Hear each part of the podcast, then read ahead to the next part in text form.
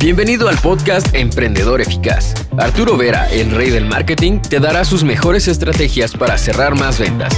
Encontrarás un nicho rentable y lograrás posicionarte como el mejor en tu rubro.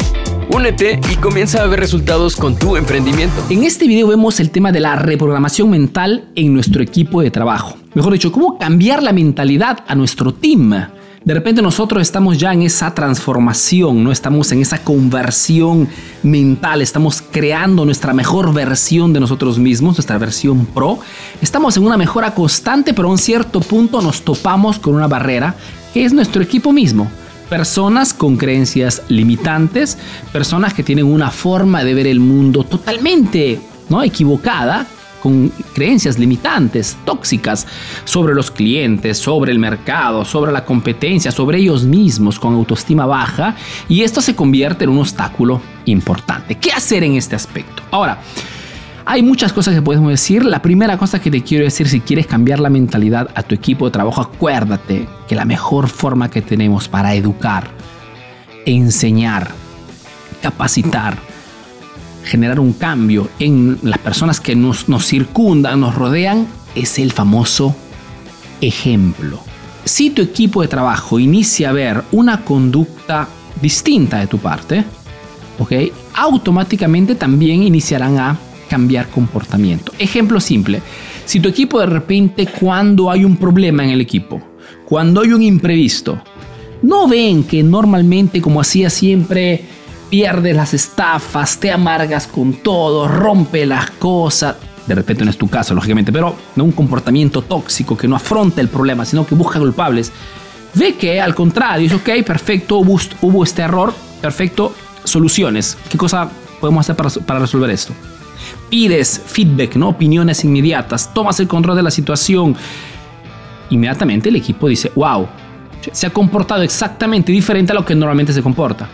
Si tú, por ejemplo, en vez de, como normalmente de repente hace mucha gente equivocándose, ¿no?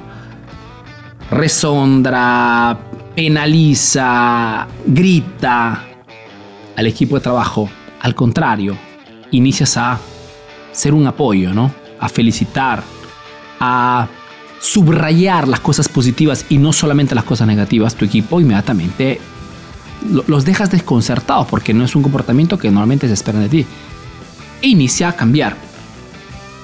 ¿Ok? Entonces, el ejemplo es una de las cosas más simples, pero con mayor impacto en tu equipo de trabajo.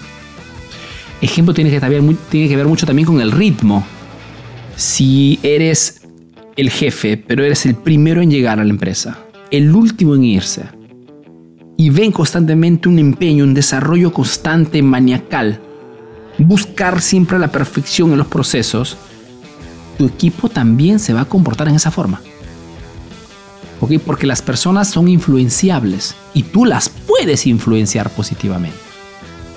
Si cambias hasta tu léxico, si en vez de, de decir eh, solamente yo hago las cosas bien, inicias a decir tengo un equipo fantástico. Repito, lo hizo con tus clientes, lo hizo con algunos amigos. Mira, tengo un equipo genial.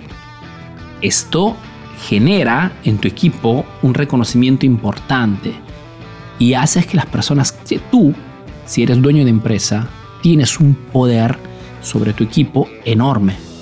Tienes el poder de poder cambiar no solamente la forma de pensar de esas personas, sino también de comportarse con el ejemplo. Así como con tus hijos, igual. ¿Ok? Muchas veces nos lamentamos de nuestros hijos, de los comportamientos de nuestros hijos, ¿ok? Cuando en realidad no estamos diciendo otra cosa que han visto un comportamiento y lo están emulando. Pero eso también puede ser al contrario. Tienes un comportamiento preciso, ético, virtuoso.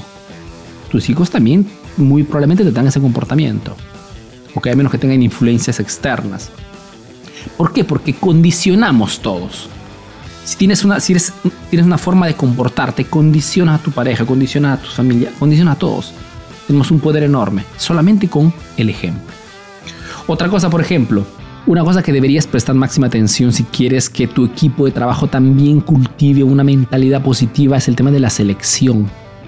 El problema muchas veces tiene que ser resuelto a la raíz.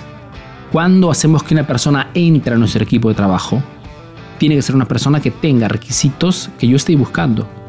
Que tenga, que sea una persona que tenga ya una predisposición, una mentalidad constructiva de crecimiento, ambiciosa. Si yo en fase de selección, de repente en la entrevista, percibo que estoy ante una persona al contrario, totalmente negativa, ¿no? una persona que ve solamente desgracias, una persona que no le gusta crecer, no tiene ningún tipo de ambición, quiere trabajar simplemente por porque no tiene otra cosa que hacer. Es una persona que mejor que esté fuera de mi emprendimiento. ¿Okay? Porque no es alguien que pueda contribuir a la construcción de una mentalidad constructiva en el equipo. Entonces, la fase de la selección es el momento importante para seleccionar a las mejores personas en nuestro team. Otra cosa, objetivos. Acuérdate, hay una frase que dice que no hay viento favorable para el marinero que no sabe a dónde está yendo. Y eso también tiene que ver mucho con el equipo. Muchas veces las personas no están motivadas, no trabajan, no dan el 110%, porque quien es dueño de la empresa no, no establece junto a ellas objetivos a corto, a mediano y a largo plazo. Cada persona en tu team, cada persona que desarrolla un trabajo específico en alguna área, algún reparto en tu empresa, tiene que saber qué cosa, tiene que saber perfectamente qué cosa se espera uno de ellas. Tienen siempre que tener un número, un nivel, algo que les haga entender si están yendo bien, están al ritmo o no. Que no significa, lógicamente, meter presión o resondrar. No, significa simplemente que pero tienes que darles un, un punto de referencia. Si no hay un punto de referencia, la gente trabaja por lo que piensa que sea justo y no por lo que tú te esperas de ellos. Los objetivos son fundamentales. A corto plazo puede ser de repente el objetivo semanal. A mediano plazo podría ser de repente el objetivo mensual. Y a largo plazo podría ser el, objetivo semestral. Puedes hasta dividirlos por objetivo personal o de equipo o de empresa.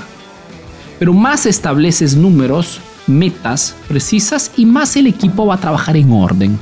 Se van hasta autorregular porque si saben que están muy por atrás, se van a empeñar de más. Y lógicamente tienen que ser objetivos que tienen siempre que continuar a aumentar. ¿Por qué? Porque se supone que si tu equipo de trabajo tiene un nivel académico, un nivel de preparación, de experiencia X, si trabajan contigo y tú haces lo necesario, dándoles capacitación, dándoles formación, siguiéndolas, motivándolas, van a mejorar en todo lo que hacen. El objetivo tiene siempre que estar aumentando es un poco como que el objetivo tiene que estar siempre un paso más adelante de donde, se encuentra normalmente la gente. Esto mantiene a tu equipo constantemente activo. ¿Ok? Mejora la producción, mejora las ventas, mejora la experiencia de compra, mejoras todo en el equipo. ¿ok? Es un crecimiento constante, es un proceso que tienes que manejar con mucha atención. Otra cosa, por ejemplo, el tema de los premios. Si quieres motivar a tu equipo, quieres que tu equipo esté siempre al 110%, dando siempre un poco más de lo que uno se espera, tienes que premiarlas. Y esos premios no son un costo, ¿ok? Muchas veces son simplemente, son sacados de ese plus que el equipo, la persona realiza de más.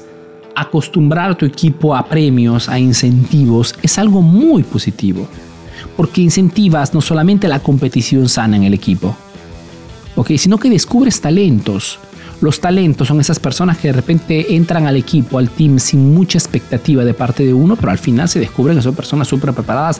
Y si no son preparadas, tienen una gran predisposición a aprender y son los mejores elementos.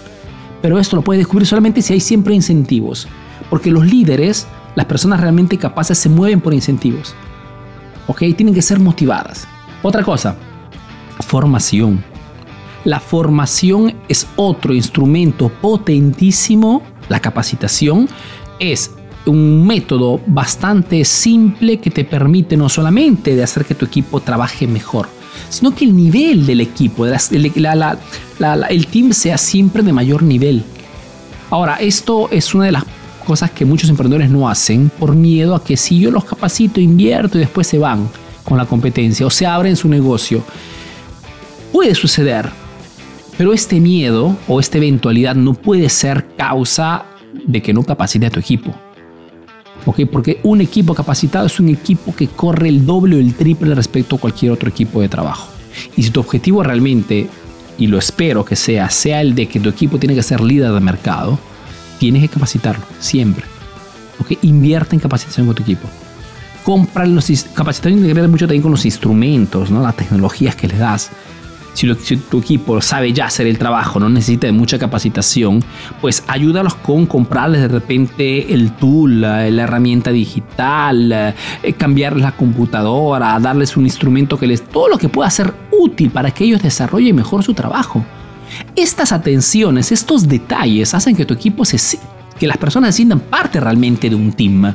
Y cuando una persona se siente que pertenece a algo, algo más grande que él o que ella, pues te puedo garantizar que al final el desempeño, el desarrollo y los resultados son totalmente diferentes. Es esta la forma de cambiar la mentalidad de tu equipo de trabajo. Hay tantas cosas que tienes que hacer. No hay solamente un elemento, un secretito, un truquito simple. No funciona así.